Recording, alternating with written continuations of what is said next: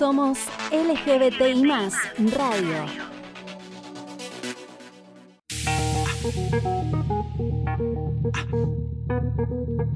Seguimos en este especial en la vigilia eh, del día contra el homo, lesbo, trans, bi, odio. De esto estuvimos hablando en la apertura de este programa. Y ahora nos vamos a meter en otro tema que no podemos dejar de lado eh, en este contexto social latinoamericano que, está atravesando la región, particularmente en el caso de Colombia. Nos vamos a meter un poco en esto y en particular la situación que está atravesando las personas LGBTI más en ese país. Exactamente, para conocer un poquito del contexto vamos a estar escuchando los audios, pero recordar que el 28 de abril comenzó un paro nacional que duró hasta el 13 de mayo, del corriente año obviamente, y en los cuales se registraron 2.110 casos de violencia policial. Este paro se dio a raíz de la situación que gran parte de la población está viviendo durante justamente esta pandemia, ¿no? Es un momento que nos atraviesa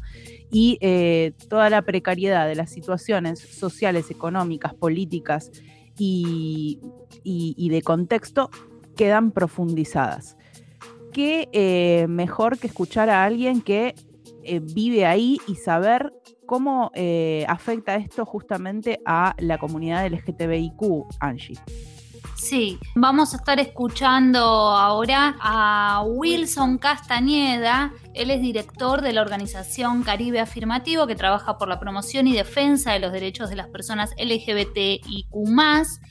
y bueno, nos habla un poco de la situación en general que está viviendo Colombia, nos va a hablar un poco de la situación particular que atraviesan las personas LGBTI más. Vamos a escucharlo. Antes quiero agradecer por esta entrevista, esta colaboración que nos hizo Romina Rufato, compañera radialista feminista que eh, ahondó un poco en esta situación que están atravesando mujeres también y las personas LGBT en Colombia, cómo les afecta particularmente toda la violencia y todo lo que está sucediendo allí y nos compartió esta entrevista para que escuchemos acá, realmente vale la pena prestar atención dijo un montón de cosas. Así que no me demoro más y vamos a escuchar ahora mismo a Wilson hablando un poco sobre el contexto general que está viviendo Colombia y cómo arrancó todo este conflicto. La participación de las personas LGBT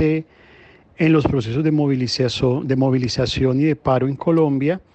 eh, es un proceso sostenido que viene ocurriendo desde que empezaron las movilizaciones en el año 2009, con la claridad de que lo que el mundo está viendo hoy, eh, que se agudizó a partir del 28 de abril, no inició el 28 de abril,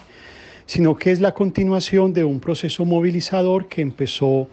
en el mes de noviembre del año 2019 y desde ese momento la participación de las personas LGBT ha sido estratégica y permanente en los actos de movilización social, no solamente en la ciudad capital, sino a lo largo y ancho del país. Esta participación se debe a varios fenómenos, tres de orden general,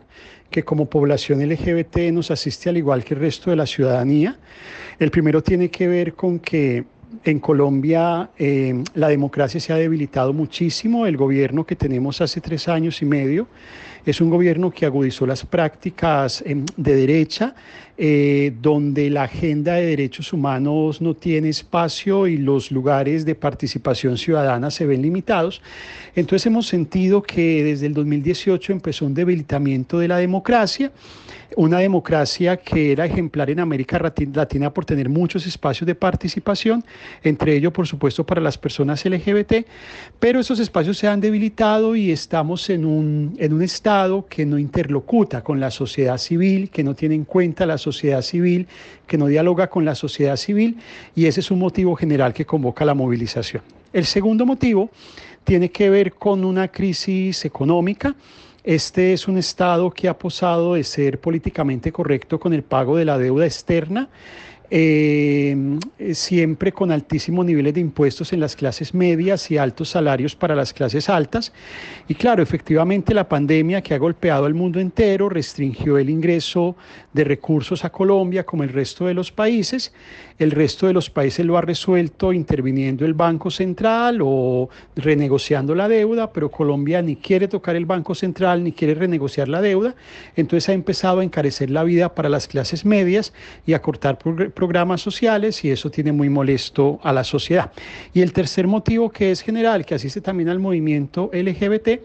es que pues este país está en un proceso de construcción de paz.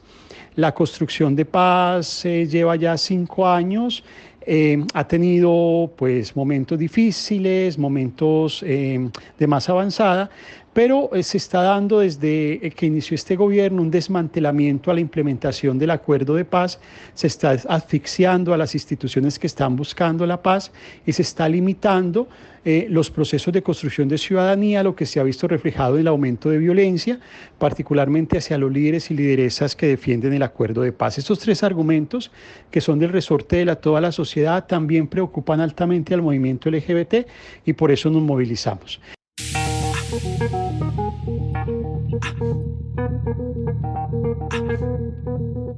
Bueno, ahí pasaba Wilson hablando un poco sobre la participación LGBT en estas manifestaciones y bueno, algunas cuestiones más generales de por qué eh, la situación que se está dando actualmente en Colombia, hablaba un poco de eh, una democracia debilitada, la crisis económica y bueno, los retrocesos torno al acuerdo de paz que llevaron a esta situación. Sí, también es tener en cuenta un hecho puntual que fue como que el, el que desencadenó toda esta protesta, que si bien eh, el pueblo colombiano viene organizado hace mucho tiempo, conocemos las experiencias de Minga y demás, en los cuales hay una gran organización, tampoco debemos dejar de lado la particularidad del pueblo, del pueblo colombiano y las distintas cuestiones eh, de etnias que circulan, ¿no? De estos pueblos originarios que también son parte, eh, digo, clave para entender estas cuestiones. El, la gota que rebalsó el vaso fue el intento de una nueva reforma tributaria que eh,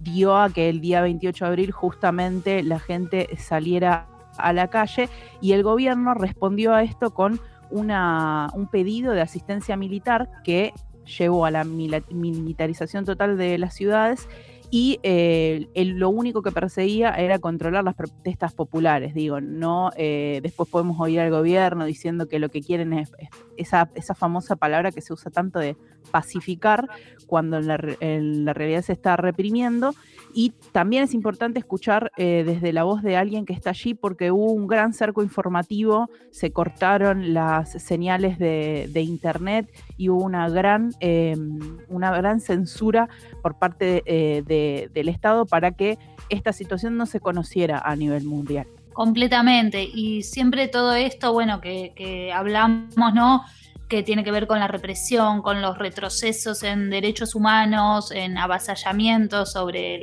los derechos de las personas. El colectivo LGBT muchas veces se lleva la peor parte, ¿no? cuando hay todo esto dando vuelta, entonces también Wilson contaba un poco acerca de estas situaciones particulares que vive eh, el colectivo LGBT precisamente y cómo, bueno, impacta toda esta situación en sus realidades. Vamos a escucharlo, si les parece. Tres argumentos de orden particular que nos asisten como, como movimiento social. El primero tiene que ver con que eh, este gobierno actual recibió del gobierno anterior eh, una política pública nacional para las personas LGBT y una cantidad de compromisos ejecutivos, una mesa para prevenir la violencia contra las personas LGBT, unos cargos en el Ministerio del Interior que tienen como propósito fortalecer la agenda LGBT del país.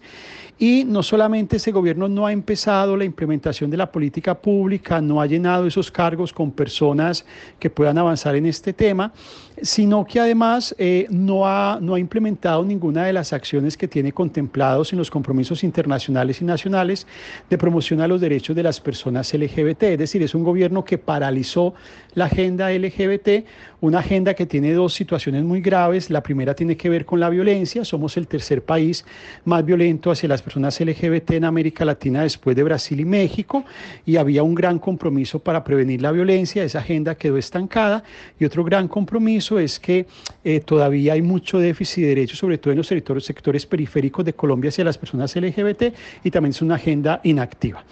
La segunda motivación tiene que ver con que este, eh, pues este gobierno, pero también algunos órganos de control dentro del Estado, como la Procuraduría, la Fiscalía, la Defensoría del Pueblo, eh, que también tenían un compromiso por mandatos internacionales y por compromisos internos de orden constitucional de ser garantes de los derechos de personas LGBT. En estos cargos han llegado un montón de, de personas en el ejercicio político que han traído a esos cargos públicos el discurso del odio. Entonces estamos viendo cómo en Colombia a partir del 2018, no solamente no hay una acción del Estado para garantizar los derechos de las personas LGBT, sino que también se ha posesionado un discurso de odio bajo la mal llamada ideología de género, un discurso que es público, un discurso que es político, un discurso que se hace sin vergüenza eh, eh, en los espacios oficiales y que finalmente está motivando negación de derechos y violencia hacia personas LGBT. Y el tercer argumento puntual que nos asiste para la movilización es que la actual pandemia, que si bien afectó a todo el país por igual, eh, demostró una afectación desproporcional a las poblaciones más vulnerables, entre ellos a las personas LGBT, básicamente en tres aspectos. El primero es que eh, particularmente las personas trans y las personas LGBT migrantes y refugiadas de origen venezolano y algunas personas LGBT de los sectores campesinos y de los lugares más pobres están en una situación de déficit de derecho grandísima y en esta pandemia muchas y muchos de ellos se vieron sometidos a la habitacionabilidad de calle, perdieron sus empleos o tenían empleos muy precarios o eran autoempleos y no pueden financiarse, eh, han sido víctimas de mayores expresiones de violencia, están en situaciones de hambre, de falta de acceso a recursos básicos. Eh, y en épocas de la pandemia, lejos de que los programas sociales tuvieran en cuenta la vulnerabilidad de las personas LGBT, no solamente fueron invisibilizados, es decir, por más que el Ministerio del Interior, por ejemplo, anunció un plan especial de ayudas a personas LGBT, nunca se articuló y por el contrario se implementaron medidas como la que creó el Distrito de Bogotá y el distrito de Cartagena, que fueron las medidas del pico y género que restringían la circulación por género masculino o femenino y que afectó grandemente a las personas trans.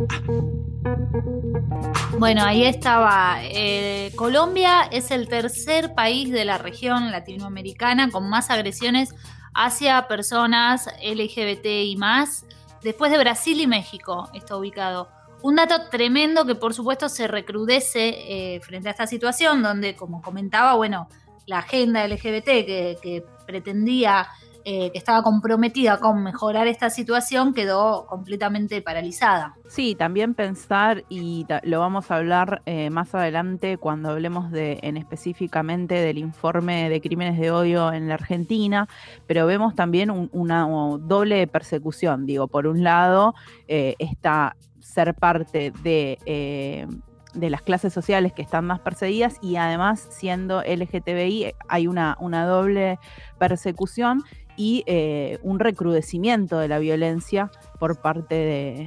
de, las fuerzas represivas. Digo. Muy difícil momento ser integrar comunidad LGTBI y que además eh, seguro parte de quienes más han sufrido eh, la, crisis económica producto de este, de, este, de este contexto de pandemia. En abril de este año, el ex ministro de Hacienda, porque gracias a toda esta lucha ya no está más en su puesto, Alberto Carrasquilla, aseguró que a Colombia solo le quedaba dinero para un mes. O sea, pensemos en un país diciendo, mm, tengo plata para un mes. Y esto fue lo que motivó eh, buscar fondos en una nueva reforma tributaria. Pero imaginemos que si un Estado no tiene los medios suficientes, ¿cómo podemos esperar que eh, los particulares tengan cómo afrontar una reforma tributaria que además va a afectar a los bienes, los bienes más básicos, ¿no? Esto lo que quería tocarse era el impuesto al valor agregado, o sea, toca toda la, el tejido económico básico de las personas. Eh, vamos a escuchar un último audio de Wilson donde nos cuenta un poco, bueno, qué es lo que se espera, ¿no? Cuáles son las expectativas de, esta lucha, de esta movilización, de este paro que ya lleva eh, varios días. Perdí la cuenta, estábamos en 15 cuando estábamos preparando esto, ya son algunos más desde el 28 de abril. Em, pero nos cuenta un poco eso y también algunos datos más puntuales sobre la violencia ejercida sobre personas del colectivo LGBTI lo que esperamos como movimiento LGBT al estar en el proceso de movilización social son dos acciones muy contundentes. La primera es que eh, el Estado en su conjunto entienda a la sociedad civil como un interlocutor válido, eh, garantice su vocación de ser un Estado social de derecho y eh, desacelere esa agenda neoliberal que está imponiendo en el país tras unas políticas de derecha que está em, dejando sin, sin protección los derechos de la ciudadanía más vulnerable. Y en segundo lugar, que se reactive la implementación del acuerdo de paz, porque efectivamente solo construyendo la paz en este país, una paz con enfoque diferencial, con enfoque de género, como manda el acuerdo, pues finalmente vamos a poder salir de este déficit de derecho. Las jornadas del paro desde el 18 de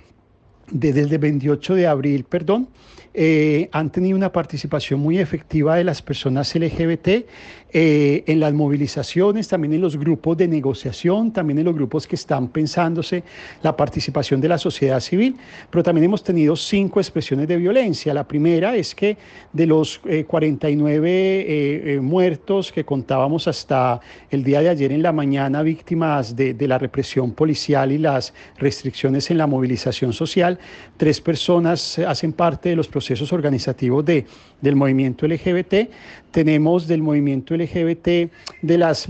centenares de personas que han sido capturadas en Caribe Afirmativo. Hemos reportado la captura de nueve de ellas, casi todas personas trans, y la desaparición de una de ellas y dos más víctimas de violencia sexual. Y lo más reciente, en, eh, la amenaza a una colectiva de personas LGBT en un municipio de Colombia que se llama Buga, en el departamento del Valle del Cauca, restringiendo su proceso eh, de movilización. Ahí escuchábamos entonces a Wilson Castañera desde Colombia, que nos ahondó bastante en la situación que está atravesando este país. Él es director de la organización Caribe Afirmativo, que trabaja por la promoción y defensa de los derechos de las personas LGBTIQ en ese país. Agradecemos nuevamente a Romina Rufato, periodista, colega, compañera, que nos compartió esta entrevista que hizo eh, en el marco de bueno, esta situación que atraviesa Colombia y cómo afectaba particularmente en las mujeres y personas LGBTI. Una radio en la que somos